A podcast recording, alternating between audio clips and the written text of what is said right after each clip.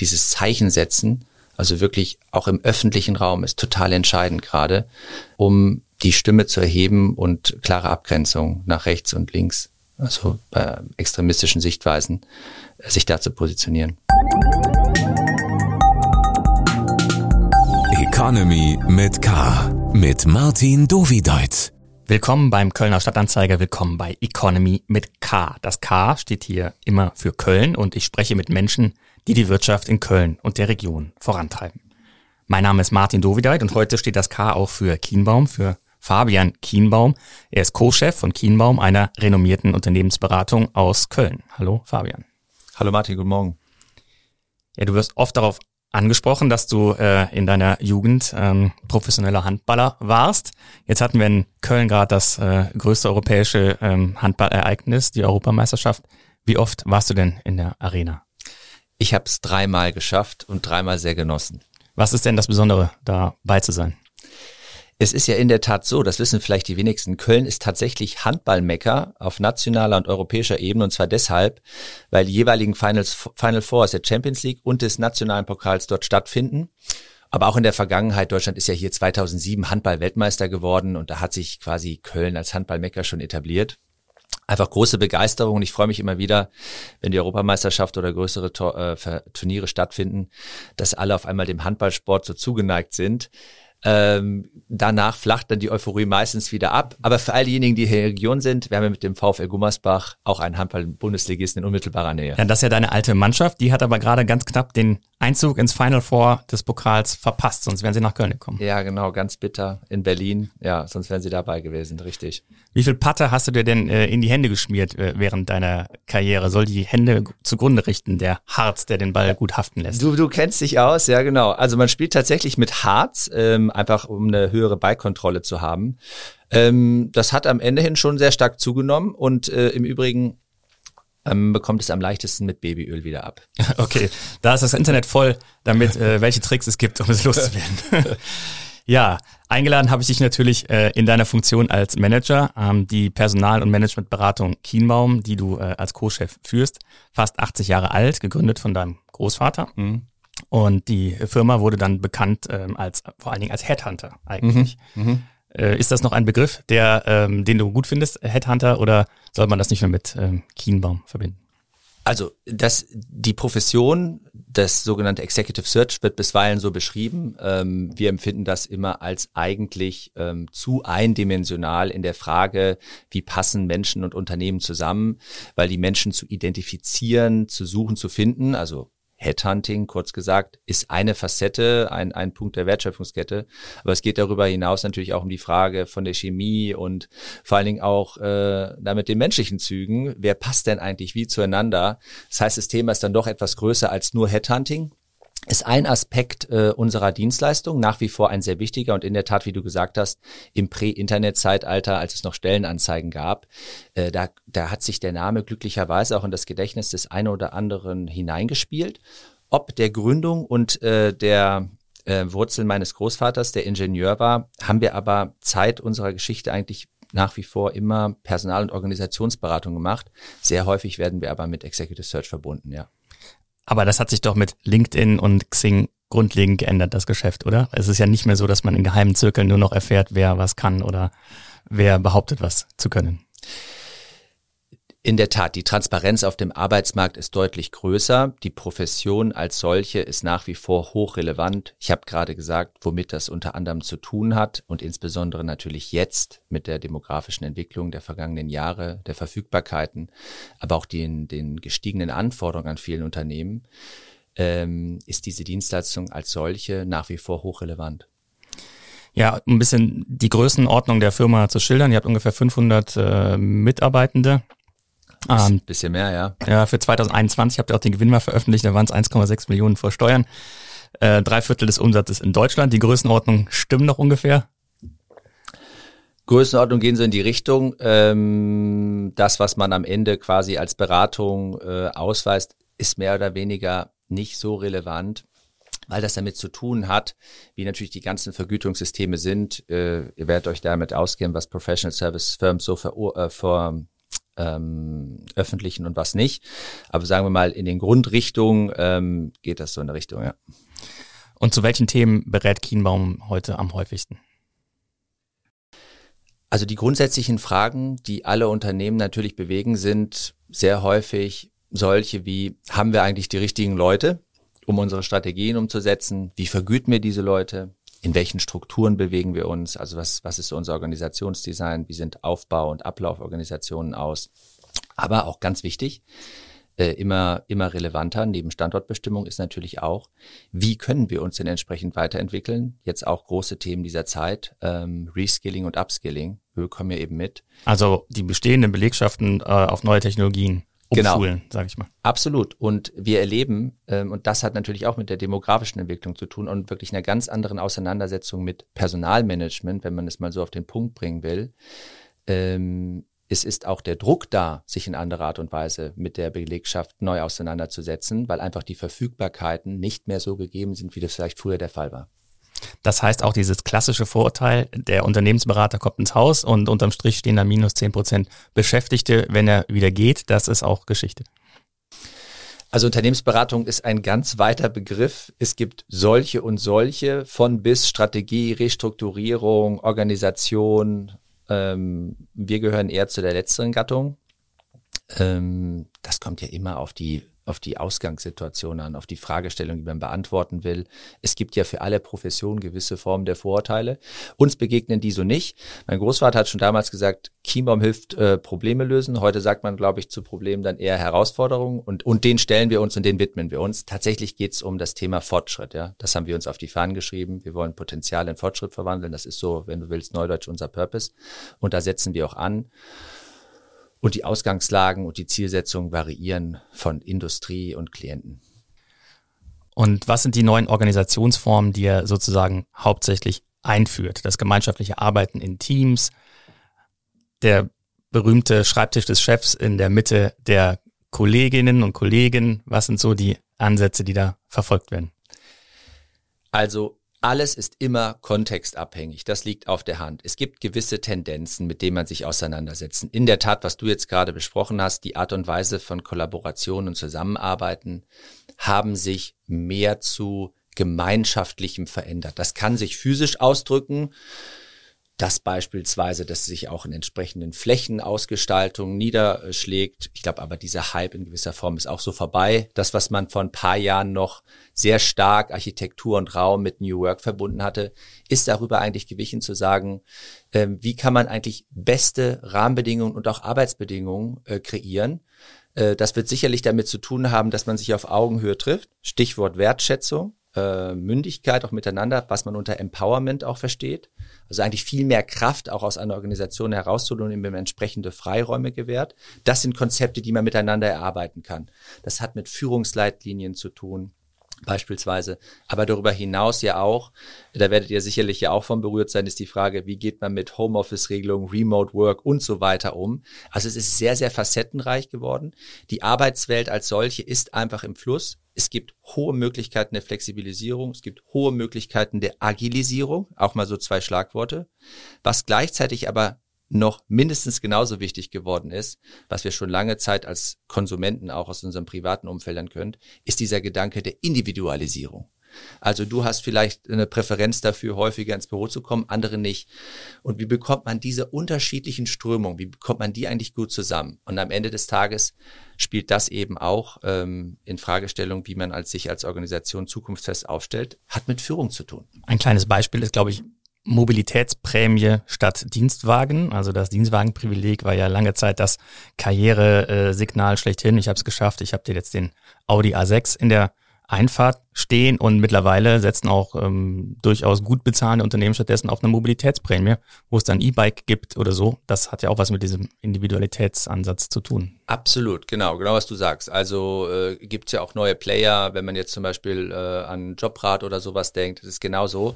Es hat ja auch immer was damit zu tun, wo lebt man, was sind Einzugsbereiche, ist das urban geprägt, äh, ist das Unternehmen vielleicht auch auf dem Land, also von bis ich glaube, die, die wesentliche Entwicklung ist tatsächlich neue Angebote zu schaffen und damit sich auch auf Höhe der Zeit zu bewegen.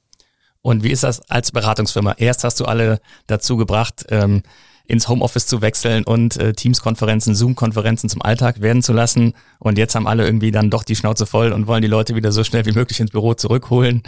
Äh, fühlt sich das manchmal ein bisschen ironisch an. Es ist tatsächlich so, teilweise, wirst du ja auch kennen, wenn man auch irgendwie mal mit nicht nur Klienten, sondern auch Freunden, Bekannten darüber spricht, äh, es gibt so eine Tendenz zu sagen, so, so ganz subjektiv, es ist einfach zu wenig los, es, es muss sich mehr verändern und so weiter. Wenn ich das jetzt mal aus einer professionellen Sicht beurteilen möchte, dann würde ich sagen, es gibt gewisse Tendenzen, dass sich Organisationen aber eher partnerschaftlich so gefunden haben zu sagen, drei Tage eher Office, zwei Tage von zu Hause aus, ja, dort, wo es möglich ist. Und was auch zur Wahrheit und Vollständigkeit gehört, ist aber natürlich auch, es gibt ja äh, Tätigkeiten, doch Arbeitsumfelder, da ist das vielleicht gar nicht für alle Berufsgruppen möglich, also insbesondere im produzierenden Gewerbe.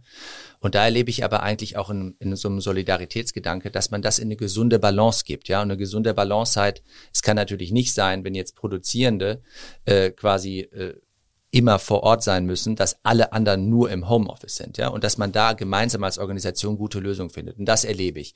In der Tendenz auf Freiwilligkeit beruhend und gar nicht per Order dem Mufti. Es gibt wie immer, das Kontinuum ist groß, von allem etwas, aber ich würde sagen, in der Tendenz ist es eine reife Debatte und ich erlebe eigentlich, dass diese Flexibilität mehrheitlich von den Leuten geschätzt wird.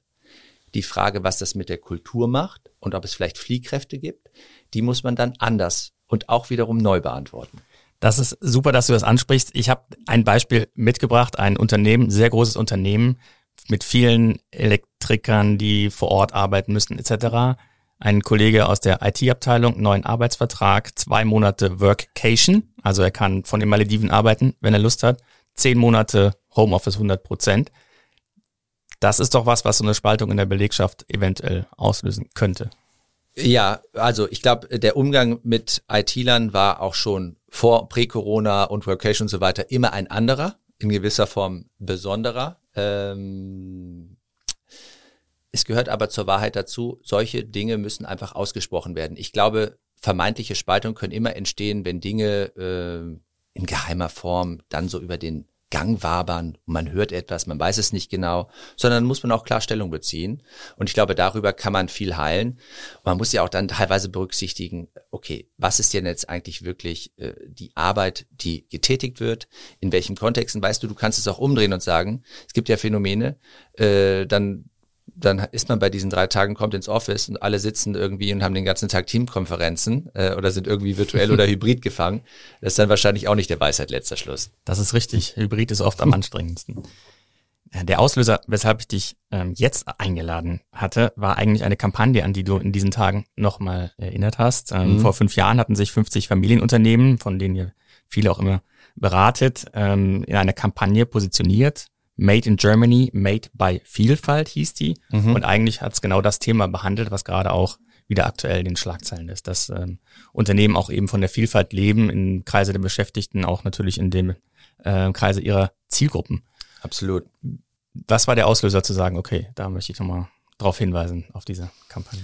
Also es, es, es freut mich wirklich ungemein, dass wir jetzt diese starke Mobilisierung erleben und dass, äh, wie es ja so schön heißt, der Aufstand der Anständigen stattfindet oder auch ähm, die schweigende Mitte nicht länger schweigt. Und als ich das auf hab mich wirken lassen, kam mir eben nochmal diese Kampagne von damals in den Sinn äh, und auch äh, das Gefühl, ja, ähm, und, und auch nochmal diese Klarheit hervorrufen wollen. Damals war es schon so ähm, und es ebbte vielleicht in Teilen wieder ab. Man hat vielleicht zu lange haben wir nicht dazu gesprochen, Stellung bezogen. Und ich glaube, so ein Triggerpunkt war, als eben offenkund wurde, dass es da dieses Treffen gab, ja, ähm, im Potsdamer Raum.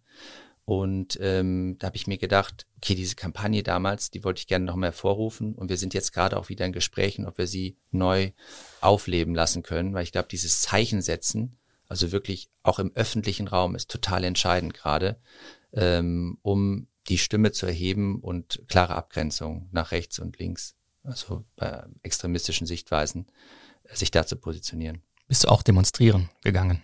Ja, ich, ich bin ähm, auf dem Weg hier in Köln, äh, war ich dabei und ähm, habe das aber wirklich auch mit Freude genommen, dass es jetzt gar äh, vernommen, dass es nicht nur in Metropolen stattgefunden hat, sondern ja auch im, in den kleineren Städten und so. Und dass wir auch, glaube ich, dieses Momentum hochhalten müssen. Ihr habt ähm, als Unternehmen und du auch persönlich viel Kontakt zu Aufsichtsgremien von Unternehmen, aber auch äh, zu Management, zur Management-Ebene. Wie wird dort über dieses Erstarken von rechtsextremen Positionen diskutiert?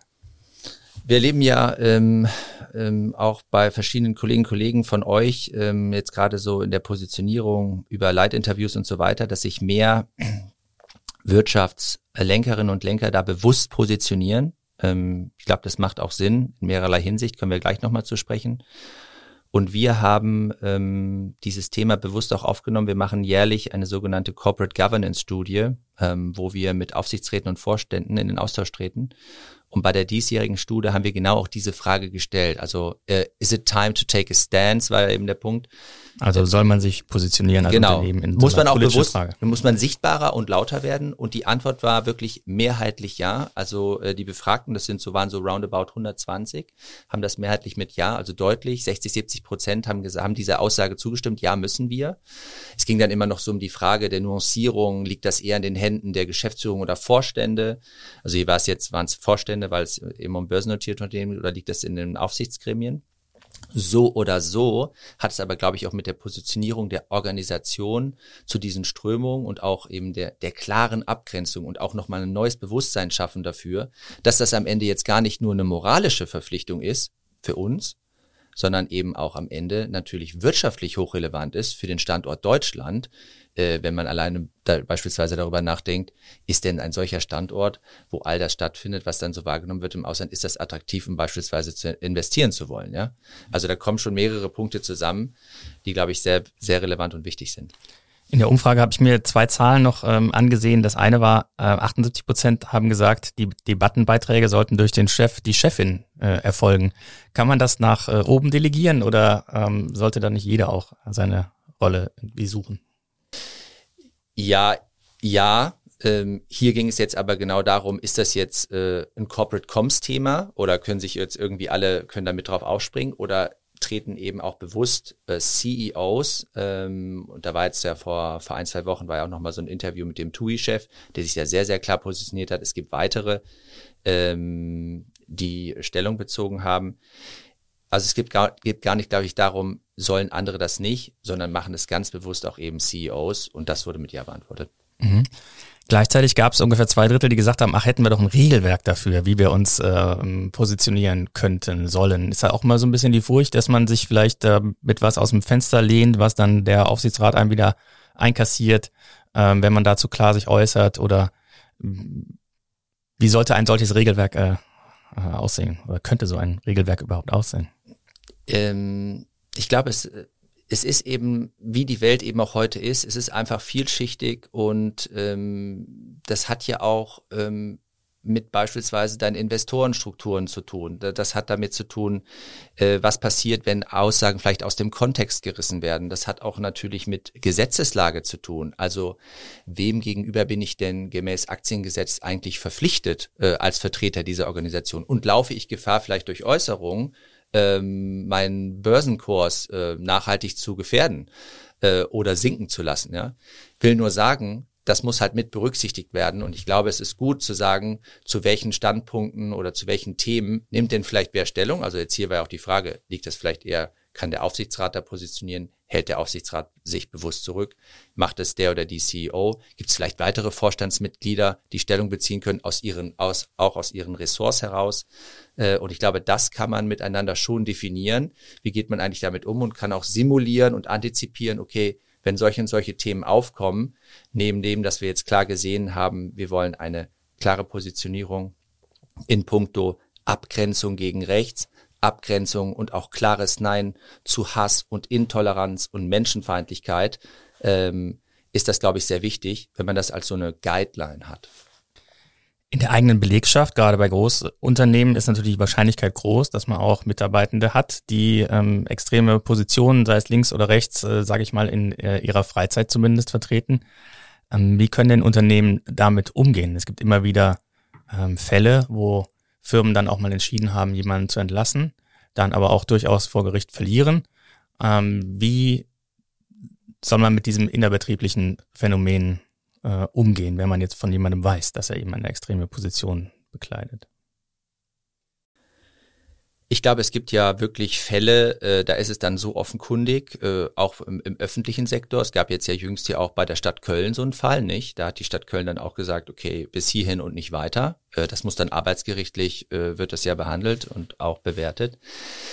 Ich glaube, vieles von dem, was Menschen an persönlichen Präferenzen und Interessen haben, egal ob das jetzt politisch ist ähm, oder auch andere Lebensbereiche betreffend, weiß man ja nicht möchte man vielleicht auch nicht wissen. Für mich geht es eher darum zu sagen, welche Angebote schaffe ich. Und ich glaube, hier kommt nochmal ein nicht zu unterschätzender Faktor, warum eben auch Positionierung von ähm, Wirtschaftslenkern und Lenkerinnen relevant ist ähm, ins Spiel.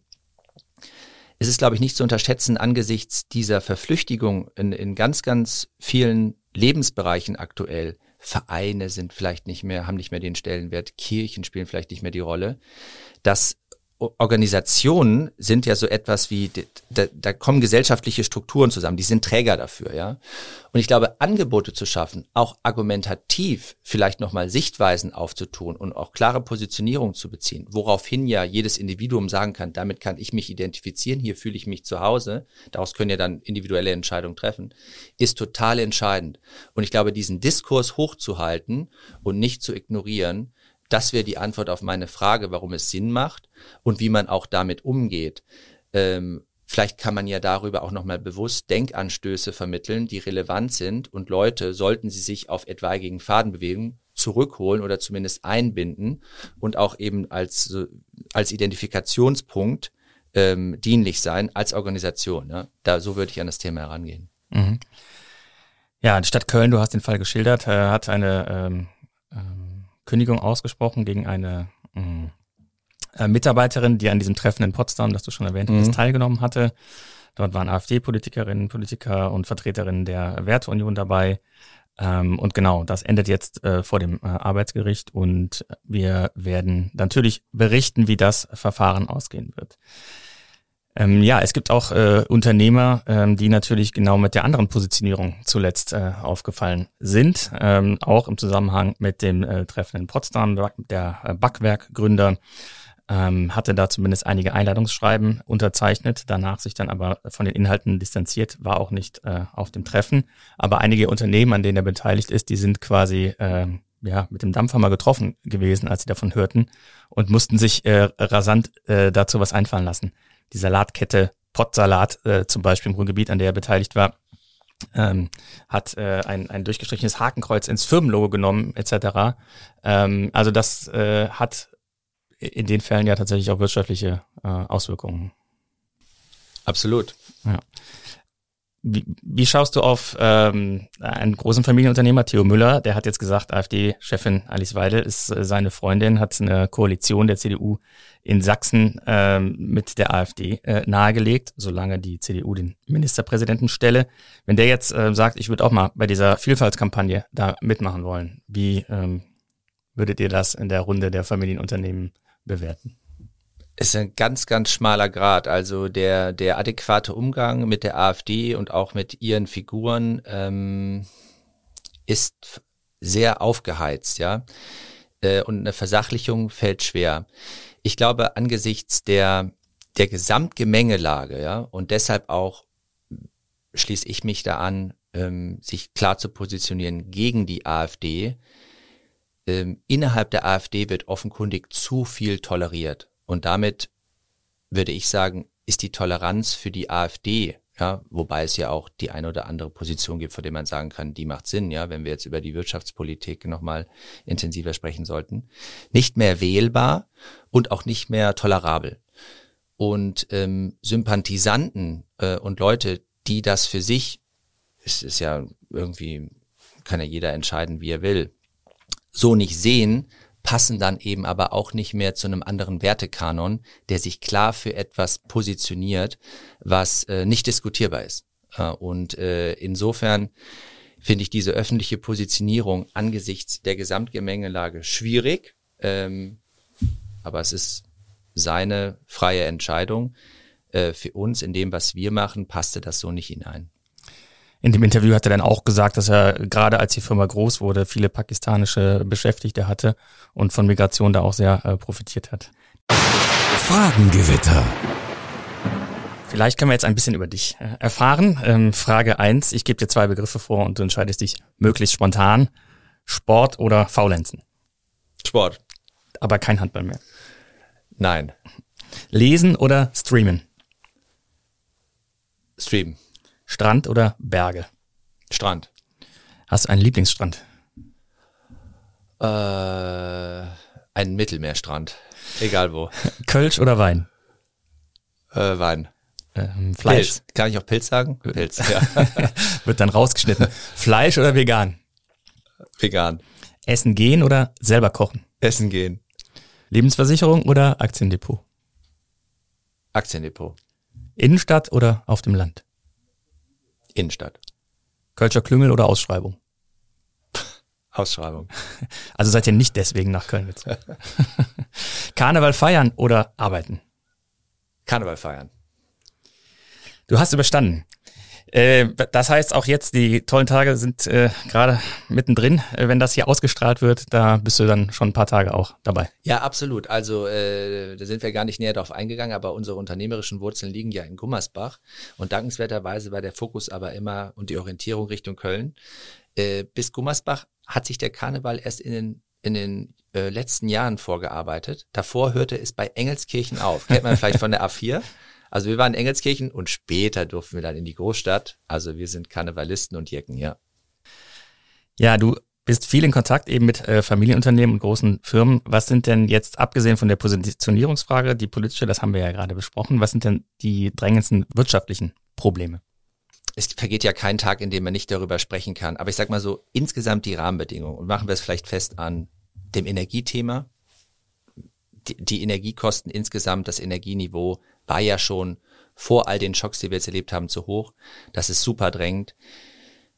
Das Steuerniveau insgesamt, Abgabenniveau in Deutschland ist ja auch auf einem Spitzenwert im OSCD-Vergleich, auch schon seit Jahren. Und ich glaube, äh, ein dritter wesentlicher Punkt, äh, vergeht ja auch kein Tag, an dem man da nicht rüber hört, ist einfach Bürokratie, Regulierung, ähm, wo man ja, wenn man sich da tiefer hineinbegibt, wirklich Blüten ans äh, Licht treten, indem man äh, eben das Gefühl hat, es wird zu viel vorgegeben und darüber sinkt einfach so diese unternehmerische Mündigkeit. Und das treibt die Leute in diesem Gesamtkomplex irgendwo in den Wahnsinn. Also sie fühlen sich so ein wenig äh, gegängelt. Wenn man jetzt hört zum Beispiel, dass das Lieferkettengesetz äh, zu kippen droht, ist das tendenziell ein gutes Zeichen oder ein schlechtes. Da geht es darum, dass die Unternehmen mehr Rechenschaft darüber ablegen sollen, woher sie ihre Produkte beziehen.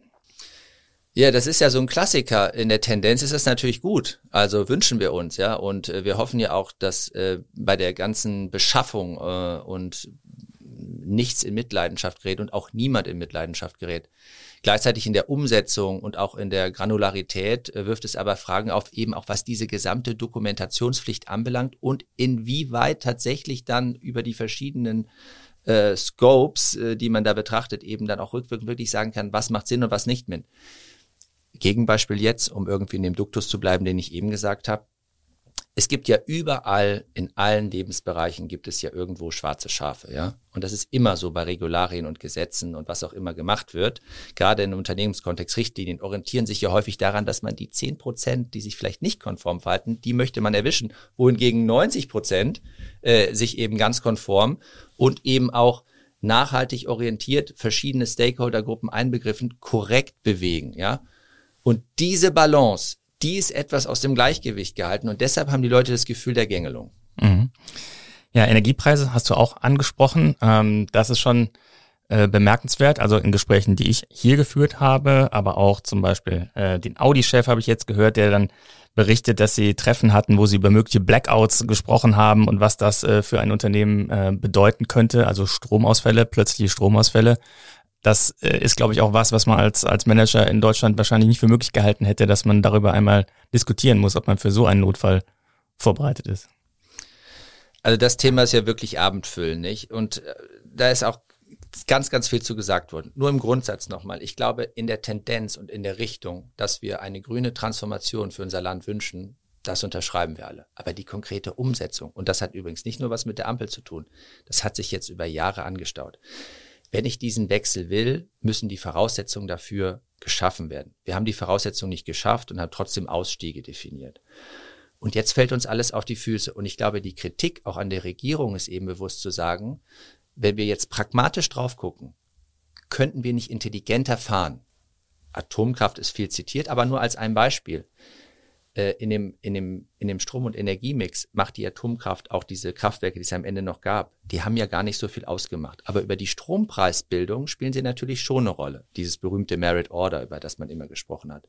Und ich glaube, die Kritik ist dahingehend berechtigt zu sagen, und deshalb auch immer, was ja gerade mit den Grünen in Verbindung gebracht wird, nehmen wir Ideologie zurück und gucken ganz pragmatisch darauf, was sind jetzt unsere Herausforderungen und wie können wir mittelfristig Lösung bauen und langfristig haben wir das Ziel vor Augen. Und deshalb ist die Kritik, finde ich, berechtigt äh, und führt eben an dem Ziel vorbei, weil wir nun mal jetzt mit den Effekten, die wir erleben, Stichwort Deindustrialisierung, natürlich tatsächlich Gefahr laufen. Und das ist eben schleichend. Und das ist, glaube ich, ganz relevant. Wenn größere Investitionsentscheidungen getroffen werden, bekommen wir manchmal aus der Presse mit, BASF entscheidet sich jetzt gegen Ludwigshafen und für China. Aber ganz viel kleinere Unternehmen, ja, die vielleicht auch nicht mit dieser Kapitalkraft ausgestattet sind, treffen ja die gleichen Entscheidungen. Und wenn darüber Deutschland auch gerade mit unserer starken Flächen- und föderalen Struktur leidet, dann sind das Effekte, die wir erst in den kommenden Jahren sehen werden. Und das müssen wir verhindern. Mhm. Und wie können die Firmen da äh, drauf, drauf hinwirken, dass, sage ich mal, dieser neue Pragmatismus äh, Einzug erhält? Also auf die Ampel zu schimpfen ist ja dann irgendwie auch äh, äh, zu einfach eigentlich. Das ist ein, äh, eine ganz relevante Frage, die du ansprichst. Und äh, ich glaube, es bessert sich gerade wieder. Es bringt natürlich nichts. Es gehört dazu, aber nur öffentlich und publikumswirksam etwas zu sagen, führt natürlich nicht zum Ziel. Äh, wir müssen die, die Diskurskultur, insbesondere zwischen politischen und wirtschaftlichen Entscheidungsträgern, das muss sich wieder verbe verbessern. Es, es gibt ja entsprechende Verbände und institutionalisierte Formate, wo das stattgefunden hat aber nicht, glaube ich, in der Qualität, wie es sein müsste. Und ich habe den Eindruck, dass sich das gerade wieder mehrt und auch bessert. Und das ist meine Antwort darauf.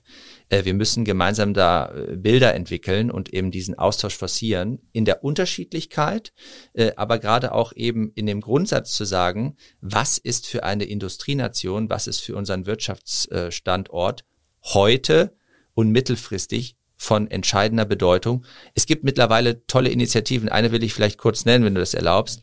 Äh, wir formen Fortschritt, äh, heißt sie. Ähm, können wir vielleicht in den, in den Zeitnotes auch nochmal veröffentlichen.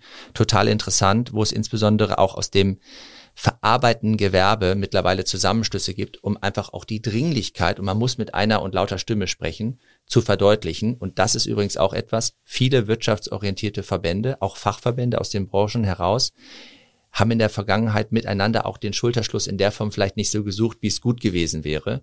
Und auch hier äh, mit einer gemeinsamen Stimme in, äh, in den Austausch mit der Politik zu treten, ist, glaube ich, ganz entscheidend jetzt, weil wir jetzt Antworten brauchen.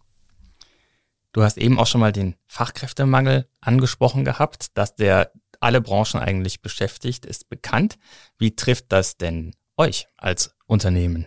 ist es auch schwierig, äh, Berater zu finden, die dann wiederum den Firmen Empfehlungen geben. Ähm, Menschen zu finden, die sich für die Profession ähm, entscheiden, also gerade jetzt so als ähm, Uni-Absolventen, da haben wir weniger bis keine Herausforderung. Hinten raus, wenn du so willst, also der Profession treu zu bleiben, äh, das ist die größte Herausforderung, weil ähm, mit guter Qualifikation, mit schneller Lernkurve ähm, unsere Kolleginnen und Kollegen natürlich auch für den Arbeitsmarkt per se interessant werden, auch mit sehr lukrativen Angeboten äh, bei uns äh, rausgeholt werden. Und da, da liegt für uns die Kunst eigentlich drin, die gesamte Flexibilität walten zu lassen. Wie kann ich meine Lebensvorstellung äh, eigentlich mit dem Beruf gut in Einklang bringen? Weil es ist, ich meine, ein äh, eine große Herausforderung war in der Vergangenheit immer eine hohe Reisetätigkeit und einfach eine hohe Intensität in Arbeitswochen. Das ist etwas zurückgenommen, was Flexibilität anbelangt, weil deutlich mehr äh, Remote stattfinden kann. Ja? Und das ist zum Beispiel ein guter Aspekt, um äh, da nach wie vor attraktiv zu bleiben. Also äh, die Herausforderung liegt weniger in der Gewinnung als in der Frage, ähm, wie lange bleibe ich eigentlich dem Beruf treu. Ja, wenn man so ein bisschen durch die Arbeitgeberportale äh, streunt, dann findet man auch ein paar Aussagen, was vielleicht auch Gründe sein könnten. Ich äh, gebe dir jetzt mal die Chance, darauf zu antworten. Ähm, natürlich weiß man auch oft, dass, äh, sage ich mal, besonders grantelige äh, äh, ehemalige. Wo warst du unterwegs? Auf Konuno oder ich war auf Konuno unterwegs, ja. ja. So Sätze wie Erkenntnisse der eigenen Studien doch mal aufs eigene Unternehmen anwenden, was Führungsstil angeht. Ähm, es wird viel über gute Führung gesprochen, aber gelebt wird doch die Hierarchie. Und ähm, dazu hast du auch mal was gesagt, dass die Firma in Teilen durch gesundes Einzelkämpfertum groß geworden sei. Steckt das immer noch in der äh, DNA dann doch von Kienbaum an mehr Stellen, als du es vielleicht gerne hättest? Also ich würde so sagen, ich bin jetzt seit zehn Jahren bei uns. Wir haben uns äh, in den vergangenen zehn Jahren an der einen oder anderen Stelle auch mit uns selbst beschäftigen dürfen und weiterentwickeln dürfen. Äh, sehr klassisch, wie wir das auch von anderen Organisationen kennen um die Frage zu beantworten. Es ist ja in einem Beratungshaus und generell bei vielen Dienstleistungsunternehmen, nehmen wir auch Anwaltssozietäten, ist natürlich eine Hierarchie per se angelegt. Also man fängt als Junior an und irgendwann ist man dann Partner als Beispiel. Ja, das ist eine ganz äh, übliche Stufe. Partner heißt, man hat dann auch Umsatzverantwortung. Man hat Umsatzverantwortung, genau. Man hat auch äh, möglicherweise äh, ist man Gesellschafter, also es gehört Equity. So und das ist ein ein langer Weg dorthin.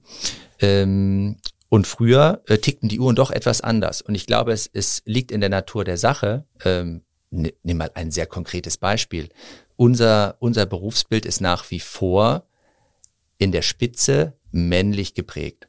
Viele der heutigen Führungskräfte, sag mal 50 plus, ähm, sind ganz anders groß geworden, was auch die äh, Anforderungen an sie äh, anbelangte. Äh, nicht nur im beruflichen, sondern auch im privaten Kontext. Und jetzt sind sie heutzutage, ist jetzt auch schon wieder ein paar Jahre vorbei, aber ich will es mal plastisch machen, äh, mit der Herausforderung konfrontiert, dass Männer Elternzeit nehmen.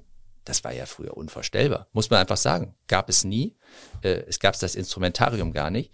Will, will sagen, die Art und Weise, wie man heute mit Bedürfnissen äh, außerhalb der Berufswelt umgeht, erfordert natürlich auch in der Führung etwas ganz anderes. Dann kann es natürlich dazu kommen, äh, dass vielleicht der eine oder andere noch nicht so äh, zeitgemäß unterwegs ist und dann hat man immer mal ein paar leichtere Spannungen. Aber mir geht es darum, in der Tendenz ist es eigentlich viel schöner zu sehen, es geht weniger um Hierarchie, es geht um eine inhaltliche Orientierung und es geht darum, was Leute beitragen können, ja. Und das mag sein, die einen haben ihre Stärken im Business Development, die anderen haben eher ihre Stärken vielleicht in der inhaltlichen Ausgestaltung und das muss man in Einklang bringen. Du hast ja selbst auch einen äh, außergewöhnlichen Schritt gemacht. Bibi Hahn ist Co-Chefin geworden. Ihr führt zusammen das Unternehmen. Ist das äh, schwer gefallen, jemanden von außerhalb der Familie äh, in die Führung ähm, zu holen? Nein, das war äh, zum Glück nicht. Äh, und es war ein sehr bewusster Schritt, und zwar in zweierlei Hinsicht. Einerseits ging es um die Frage, was ist jetzt das Beste für die Organisation in der Weiterentwicklung? Ja, und wir wollten bewusst jemanden holen, der sich mit unserem Portfolio auskennt, aber gleichzeitig auch andere Erfahrungswerte aus einem anderen Kontext hat. Äh, und Bibi war vorher bei ähm, einer amerikanischen Beratung, die börsennotiert ist, also nochmal eine ganz andere Welt. Das war uns ganz wichtig in der Weiterentwicklung. Und ehrlicherweise auch individuell habe ich mich gefragt, was ist denn mein Beitrag? Wo liegen meine Stärken und äh, wie kann ich das forcieren? Und wo gibt's aber auch Felder, wo wir jetzt jemanden brauchen, der nochmal diesen Impuls setzen kann? Und äh, in dieser in dieser Ausbildung der Synthese ähm, sind wir gerade unterwegs und das macht total Spaß, weil wir sind unterschiedlich, wir können unseren Beitrag leisten und dankenswerterweise in der Beratung ist es jetzt auch nicht so wie in einem produzierenden Unternehmen. Wir machen das als Team, weil die Leistungsträger sind bei uns auch in der Führungsverantwortung. Ja, und ähm, da tragen wir unseren Beitrag zu bei, aber insbesondere natürlich auch äh, viele Kolleginnen und Kollegen. Ein bekannter Headhunter hat mal geschrieben, nicht aus eurem Hause, ob eine Doppelspitze funktioniert, kommt schlicht auf die Qualität der Führungskräfte an, auf die Persönlichkeiten. Die Größe des Betriebs, die Komplexität der Aufgabe sind eher nachrangig. Wenn das jetzt schon ein paar Jahre funktioniert, heißt das im Umkehrschluss, dass ihr gute Führungskräfte seid? Wir bemühen uns, ähm, wir bemühen uns. Ähm, in der Tat, ich glaube, es hat sehr stark damit zu tun, ähm, wie viel Zeit man sich füreinander nimmt. Und man hat natürlich einen höheren Koordinierungsaufwand miteinander. Ähm, und das macht aber Spaß, weil das hat mich beispielsweise in meiner Entwi äh, Weiterentwicklung auch gestärkt. Weil wenn du nochmal unmittelbarer und intimer mit jemandem zusammenarbeitest, so ist jetzt meine Erfahrung, wurde mir auch nochmal anders der Spiegel vorgehalten. Man entwickelt ja Marotten, man bekommt vielleicht nicht immer das Feedback, äh, wie man das äh, sich wünscht. Und das hat für uns ganz gut funktioniert. Und ähm, insgesamt haben wir uns als Organisation nicht nur in den letzten beiden Jahren, auch schon davor, aber insbesondere in den vergangenen beiden Jahren gut und stark entwickelt und wollen auf diesem Kurs weitermachen. Habt ihr euch Regeln gegeben, wo jemand auch alleine äh, entscheiden kann oder wie, wie macht ihr das ganz praktisch? Ist das in der WhatsApp-Gruppe dann, ich habe mit dem gesprochen darüber, nur damit du Bescheid weißt, oder gibt es auch Regeln, wo ihr gesagt habt, klar, also das kann jeder für sich alleine entscheiden und nur ab einem bestimmten Level müsst ihr euch miteinander austauschen? Grundsätzlich kann jeder, kann jede immer alleine entscheiden. Ja, wir kennen einander jetzt ja auch und wir haben irgendwie eine gesunde Vorstellung davon, in welche Richtung wir uns bewegen wollen. Ähm, es gibt Themen, in denen wir das aber ungemein schätzen, auch unsere Gedanken zusammenzutragen, um dann vielleicht zu einer Entscheidung zu kommen. Ähm, am Anfang haben wir das beispielsweise so gehandhabt, dass wir bewusst alle Termine, das war mit einem hohen Aufwand verbunden, gemeinsam wahrgenommen haben, um Gefühl für die Akteure zu bekommen, um uns vielleicht auch nochmal in unterschiedlichen Situationen zu erleben. Mittlerweile teilen wir uns das auf. Und das ist ehrlicherweise auch schön, äh, wenn man in so einer Doppelspitze unterwegs ist. Äh, wir sind da total flexibel. Also wir sind eigentlich effizienter und effektiver geworden, weil wir uns die Themen jetzt natürlich auch gesund aufteilen können. Wir haben das jetzt aber nicht ganz starr äh, thematisch zugeordnet. Und insofern klappt das gut. Und ist auch nicht die Standardempfehlung, die er jedem Kunden mitgibt. Mach doch mal eine Doppelspitze. Äh, nicht zwangsläufig, aber ich finde, äh, insbesondere beispielsweise auch in Familienunternehmen kann das schon Sinn machen, ja, weil man als Familienmitglied bringt man vielleicht auch nochmal andere Attribute mit an den Tisch.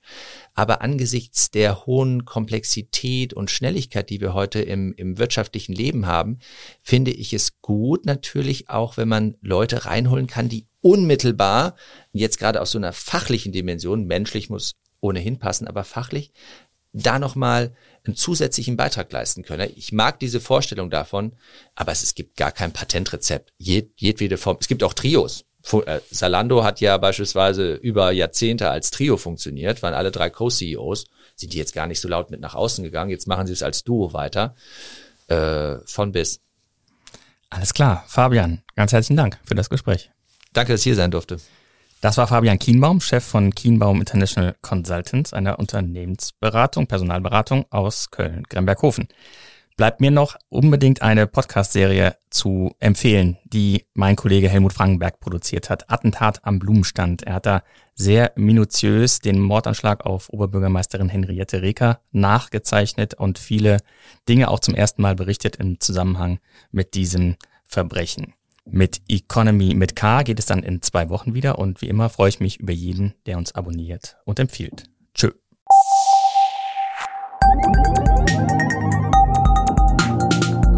Economy mit K.